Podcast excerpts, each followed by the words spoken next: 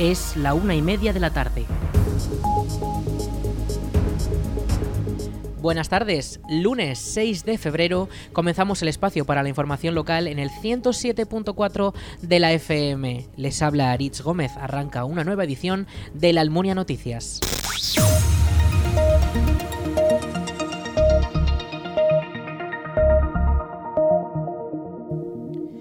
Salón de Plenos del Ayuntamiento de la Almunia albergará este martes una nueva sesión ordinaria con los concejales municipales.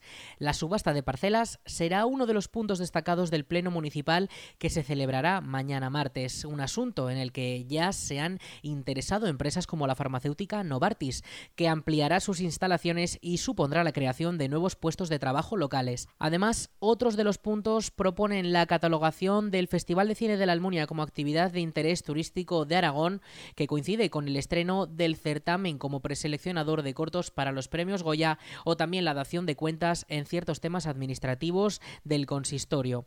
El pleno se celebrará este martes a las 6 de la tarde en el Ayuntamiento almuniense y podrá escucharse íntegramente en directo desde esta emisora en el 107.4 y en la almuniaradio.es y posteriormente en nuestra web bajo demanda.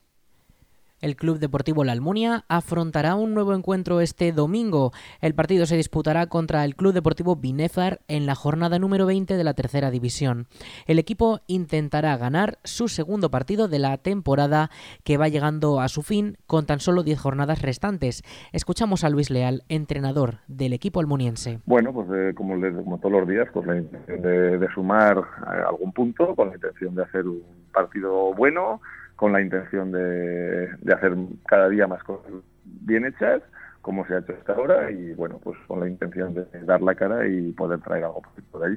El partido se disputará en el municipio oscense a las 12 y cuarto del mediodía, donde el club de la Almunia ejercerá de visitante e intentará remontar los puntos que necesita para salir de la zona de descenso en la recta final de la temporada. Actualmente es el farolillo rojo de la clasificación y se encuentra a mucha distancia del segundo peor clasificado, por lo que se complica mucho la situación del club.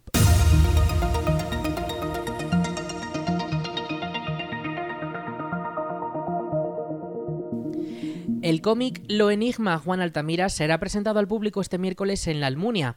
La obra es una historia de suspense con el fraile y cocinero almuniense como protagonista, en la que se conocen las principales localidades por las que transcurrió su vida. Estos enclaves inspiraron su conocida obra culinaria Nuevo Arte de Cocina, sacado de la Escuela de la Experiencia Económica, publicado en 1745. La biblioteca de la localidad será el escenario en el que se dará a conocer la obra escrita en aragonés y que narra una historia de fantasía con el fraile almuniense como protagonista. Durante el evento intervendrán el guionista y editor del cómic Arturo Gastón, los dibujantes y coloristas José Macarrasco y Marta Martínez y estará conducido por el concejal de Cultura de la Almunia José Manuel Latorre, que además ha servido como asesor histórico. Antes de la presentación, los asistentes podrán disfrutar de un taller de cómic intergeneracional titulado Mis abuelos leen tebeos, impartido por los dibujantes. En esta actividad, el público construirá una historia llena de referencias y recuerdos con la que poder compartir y aprender La entrada es gratuita para ambos eventos, los dos en la Biblioteca de la Almunia. El taller comenzará a las 5 de la tarde y la presentación a las 8. El Festival Doña ha sido catalogado dentro de lo mejor de la cultura de 2022 en el panorama nacional. La cita musical que el pasado mes de agosto congregó a ocho artistas y cientos de personas en el Parque de Cabañas de la Almunia ha entrado en la lista de mejores propuestas culturales que publica el Observatorio de la Cultura de la Fundación Contemporánea, una entidad sin ánimo de lucro que fomenta la formación y la orientación para el desarrollo de actividades del sector cultural. El evento, según el informe, ha sido una de las nuevas citas de 2022 más destacadas y la catalogan dentro de lo mejor de la cultura de Aragón. Además, el documento señala a Aldoña como uno de los eventos rurales más destacados de todo el año, junto a festivales y citas culturales repartidos por toda la geografía española. Desde la Concejalía de Cultura y Participación Ciudadana del Ayuntamiento de la Almunia, con José Manuel Latorre a la cabeza, han explicado que se sienten orgullosos del proyecto y que estos resultados son para estar de enhorabuena. Además, la herencia del Doña sigue presente en el municipio, ya que la alcaldesa de la Almunia, Marta Gracia, confirmaba en esta misma emisora que la plantación de árboles que se prometió, según los asistentes, se realizará próximamente y que ya se están evaluando su colocación en la zona de Fontellas. Trabajos de mejora en los espacios públicos de la Almunia. La Brigada Municipal trabaja para mejorar la accesibilidad en las calles y el funcionamiento de los servicios locales.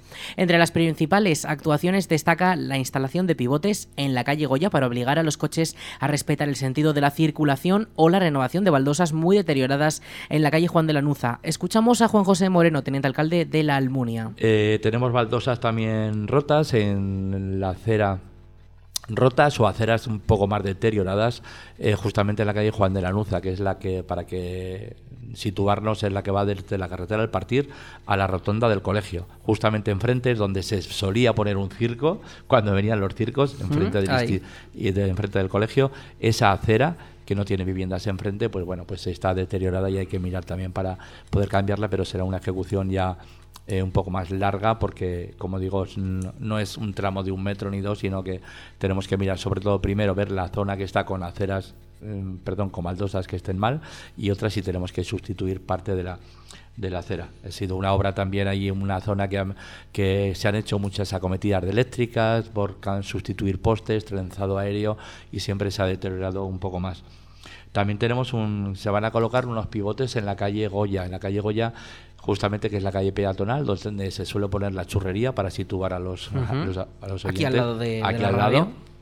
¿Vale? Porque ¿qué pasa? Que eh, se suele poner un macetero y algunos pues coches de de reparto, de lo que sea, pues suelen utilizarla cuando el macetero está apartado, aunque está prohibido circular, eh, se suelen meter para evitar ese problema, se colocan unos pivotes y los vecinos tendrán acceso desde la calle Fernando el Católico a sus dos garajes que tienen, con lo cual, bueno, se subsana ese problema. Ha habido problemas también de, pues, de algún coche que ha podido pasar y, y tener algún pequeño accidente con alguna persona mayor, niño o, adultos, da igual quién, de qué tipo sean, pero eh, creemos que no es la, la, forma que cuando no te vean, por no dar la vuelta, bien sea un distribuidor o sea quien sea, por no dar la vuelta a hacer tu servicio, te, te acortes, sea dirección prohibida o no. Con lo cual esto eh, se soluciona. Además, la brigada se encargará de realizar un nuevo camino de paso en el cementerio que facilitará la accesibilidad de todos los usuarios que deseen pasear por el recinto. Ahora, como dices, en el cementerio, ya que se ha habilitado un parterrer más grande que quedaba de finalizar, eh, se ha jardinado pues ahora se están haciendo pequeñas modificaciones, se está limpiando porque estos días ventosos han sido nefastos también para toda la para toda la ornamentación de, flores, tanto naturales como de plástico, que han aparecido pues por todos los sitios con este vendaval. Se está limpiando. Y además, bueno, ahora lo, que tenemos previsto, ahora 10-12 días aproximadamente, o cuando acaben otros trabajos, los pasillos que tenemos para unir los diferentes pabellones que son de tierra y están con bordillos, lo vamos a pavimentar con hormigón y así bueno que toda la zona de paso y de para ir de un sitio a otro ese pasillo longitudinal que va desde la puerta trasera prácticamente a la puerta de entrada, al pasillo principal, y todos los que cruzan hacerlos de hormigón para que, digo, como digo, pues que sea un poco más mm, mejor andar por allí, eh, que no se produzca mucha mucho barro y que no te puedas manchar eh, al caminar por ahí. Con lo cual, bueno, pues otra mejora en este, en este cementerio. También durante los próximos días el ayuntamiento realizará una relocalización de los contenedores de la carrera al partir, ya que el actual emplazamiento impide el acceso a una llave de paso del sistema de aguas que gestiona Faxa. Todas estas actuaciones, asegura el teniente alcalde, que son obras menores que mejorarán la accesibilidad de las personas en las calles.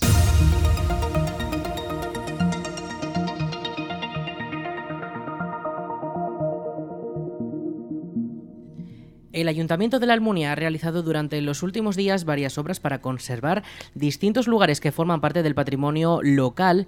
Una de las primeras reparaciones se ha realizado en los camerinos del escenario de la Plaza de la Constitución, ya que sufrían filtraciones de agua que los dejaban impracticables. La solución ha llegado con la reparación de las paredes de este sótano, la colocación de una ventana para ventilar, además de la impermeabilización de la cubierta de las escaleras de acceso. También se ha finalizado una obra con la que se recupera y protege el antiguo pozo comunitario en la calle Barrio Curto. Esta infraestructura ha llegado hasta la actualidad como un pozo comunitario en la vía pública y la mejora de su seguridad ha pasado por la realización de una cubierta y paredes de ladrillo manual para prevenir accidentes. Próximamente este nuevo atractivo de posible origen medieval se señalizará como un nuevo punto de interés de la ruta de la judería de la Almunia. La comarca de Valdejalón ha aprobado sus cuentas de 5 millones de euros para 2023 con un crecimiento del 5,6% respecto al presupuesto de 2022. La Administración comarcal aprobó este martes las cuentas en las que se incluyen servicios como la recogida de basuras, los servicios sociales para personas necesitadas o las actuaciones turísticas y deportivas.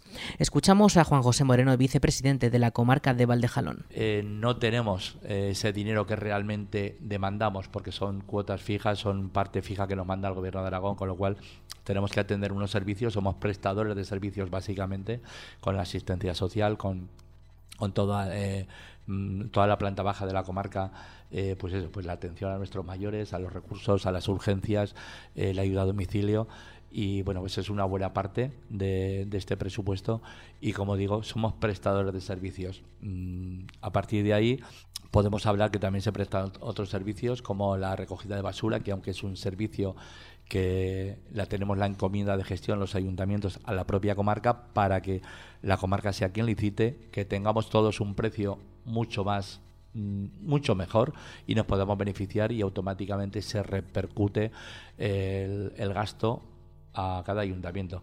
Por ejemplo, eh, la Almunia, el, monto total del, del, contrato tiene un 20, un 2107, creo recordar, que es el monto total del contrato, con lo cual, si son 1000, pues ya sabes que 217 mm, son para ti. Eh, y luego nos queda toda arte de áreas, delegaciones, que lógicamente siempre, siempre queremos más. Aquí ya contamos a veces cómo, cómo cómo hacemos, cómo realizamos los proyectos que independientemente sean de deportes, de turismo, de medio ambiente, con las competencias que tenemos. Las cuentas contarán con la flexibilidad que les da la suspensión temporal de la regla de gasto y la estabilidad presupuestaria, por lo que la Administración comarcal tendrá permitido hacer modificaciones presupuestarias. Querríamos tener en lugar de 5 o 7 millones o 6 para tener mucho más dinero y nuestras competencias poder realizar más servicios.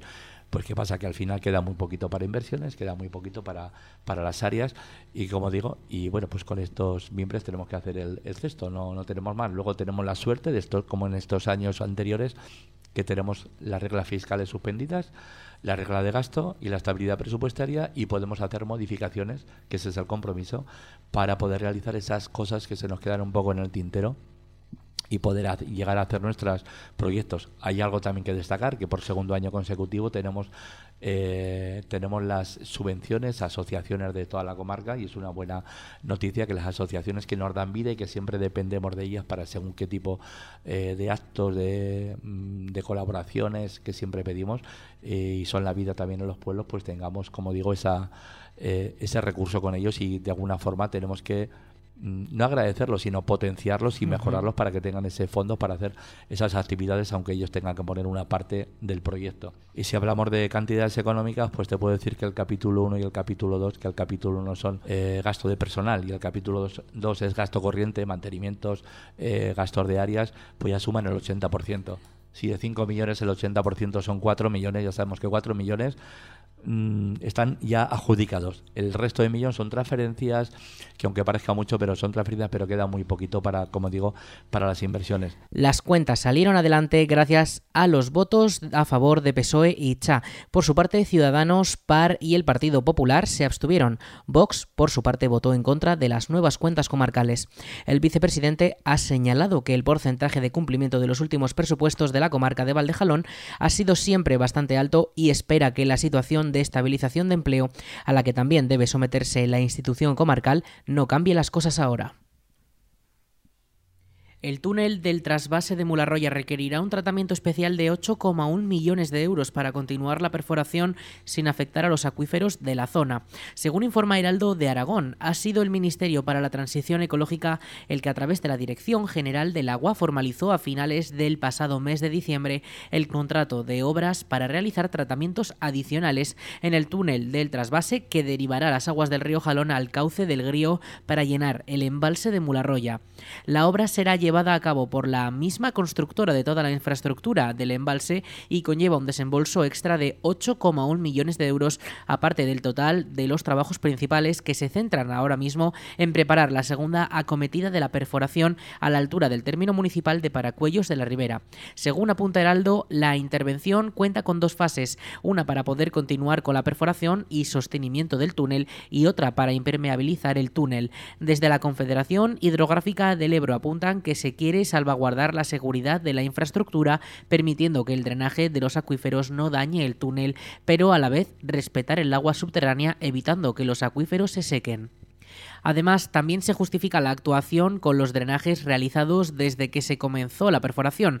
Uno de ellos generó un riesgo muy elevado para los trabajadores e incluso colapsó la depuradora, que no pudo hacer frente a tanta cantidad de agua y provocó un vertido al agua del embalse.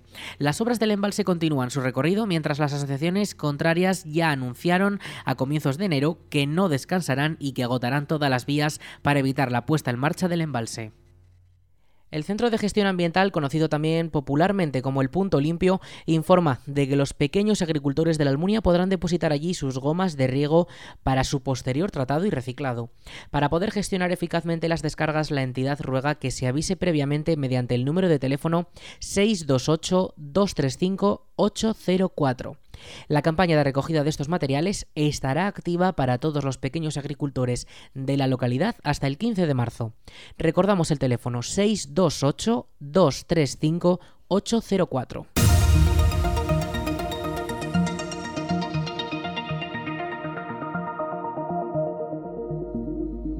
Los bomberos de la Diputación de Zaragoza alertan del riesgo de no realizar un buen mantenimiento de chimeneas, estufas y demás equipos con los que combatir el frío de estos días, así como de la importancia de hacer un uso correcto de los mismos.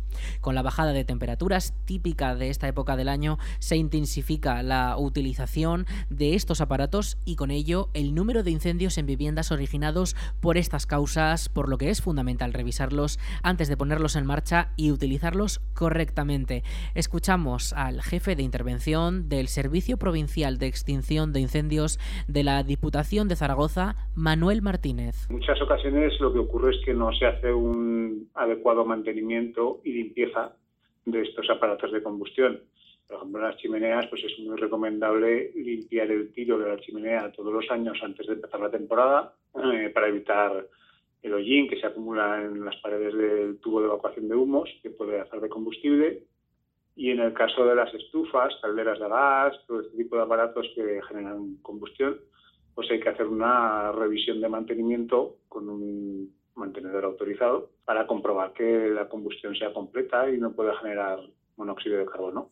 Llamar al teléfono de emergencias 112 porque hay veces que suponemos que van a venir en nuestra ayuda y nadie ha avisado. Y bueno, si podemos intentar acabar con el incendio con seguridad, pues lo haremos, siempre en parejas, no estar nunca solo. Y si vemos que no va a ser posible que nosotros podamos pagar ese conato, pues entonces es cuando tenemos que llamar al 112, avisar a los profesionales, que son los bomberos, y abandonar la vivienda. Abandonar la vivienda cerrando puertas a nuestro paso. Eso es muy importante. Tenemos que sectorizar el lugar donde se haya, se haya iniciado el fuego para evitar que el humo de esa combustión eh, se propague a otros, otros recintos, a otras habitaciones. es importantísimo. Eh, cerrar la puerta de fuego para, garantizar la seguridad del, resto del bloque, de la vivienda. Hay que acordarse de coger las llaves también, porque muchas veces abandonamos la vivienda sin llaves y luego los bomberos tienen que forzar la puerta. No se debe utilizar los ascensores en caso de que haya un incendio. Si en el en la habitación o en la, vivienda hay humo, es aconsejable, por supuesto, caminar agachado, que es donde vamos a encontrar eh, la atmósfera más limpia. El humo siempre sube hacia arriba y va a haber más calor y, es tóxico. Y nada, esperar fuera los servicios de emergencia para indicarles dónde se ha producido el incendio. Este año, la verdad es que aún no ha comenzado fuerte ¿no? el tema de los incendios por calefacciones, ya que se ha retrasado un poco el frío pero sí que esperamos que haya un repunte en el tema de chimeneas porque hemos visto que se ha aumentado mm, de una manera muy importante la compra de leña. Entonces, pues claro, es previsible que se vaya a hacer más uso de, las chimeneas, ¿no? En, con esto de todo el encarecimiento de, los otros combustibles, del gas, de la del gasoil, que se utilizan habitualmente, pues este año preveemos va a haber un aumento también de incendios de chimenea y si es posible que no, que no ocurra con estos consejos de prevención. Antes de comenzar a usar las chimeneas, estufas y diferentes aparatos de combustión, es necesario hacer una revisión. En el caso de las chimeneas, por ejemplo, el hollín acumulado desde el último uso puede quemarse al ser un combustible, lo que provocaría un incendio. En el caso del resto de aparatos ocurre lo mismo, es imprescindible revisar asimismo las estufas de butano y sus quemadores, por ejemplo, ya que una incompleta combustión genera monóxido de carbono cuyo riesgo es letal, ya que provoca una intoxicación por ello es aconsejable disponer de detectores de humo y de monóxido de carbono si tenemos estos aparatos. También es fundamental no sobrecargar los circuitos eléctricos, ya que en muchas ocasiones tener enchufados demasiados aparatos en un mismo enchufe provoca un cortocircuito que puede desembocar en un incendio en una vivienda. Desde la DPZ, desde el Departamento de los Bomberos, eh, dan varios consejos para actuar ante un incendio. El primero de ellos es llamar al teléfono de emergencias, al 112. A veces se da por supuesto que alguien llama, pero no siempre es así y podemos aportar llamando nosotros mismos. Otro de los consejos es cerrar todas las puertas y ventanas posibles, tanto en la habitación donde haya comenzado el siniestro, para evitar que el fuego y el humo se extiendan por toda la, por toda la vivienda como el resto de la casa. Si estos incendios nos pillan en un bloque de viviendas y el, cuarto de las escaleras, ese, ese, tramo de las escaleras está repleto de humo, no se puede pasar, lo más aconsejable es quedarse dentro de nuestro piso, colocar paños húmedos en las ranuras de la puerta para que no entre ese humo y lo más aconsejable es permanecer en la habitación más alejada del fuego y avisar desde allí a los servicios de emergencias de que estamos atrapados. Además, si conseguimos salir, hay que acordarse de coger las llaves al abandonar la vivienda para entregárselas a los servicios de emergencias por si fuese necesario y por supuesto esperar fuera de la vivienda a los servicios de emergencias para que puedan actuar correctamente. Vamos con la previsión del tiempo.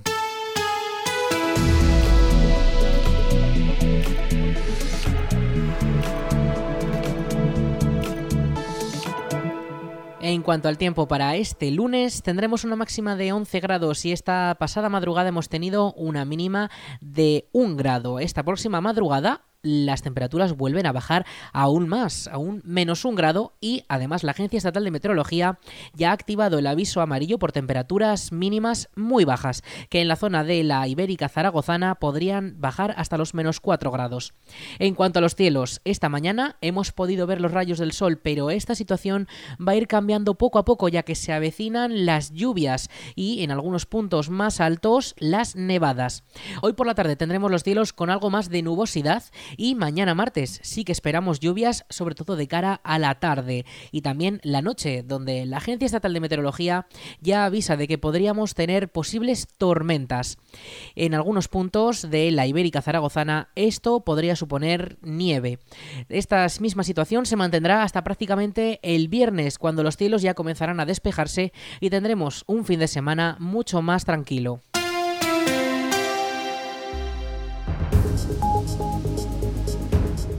Hasta aquí la información local en la Almunia Radio. En unos minutos a las 2 toman el relevo nuestros compañeros de Aragón Radio Noticias. Más información en laalmuniaradio.es.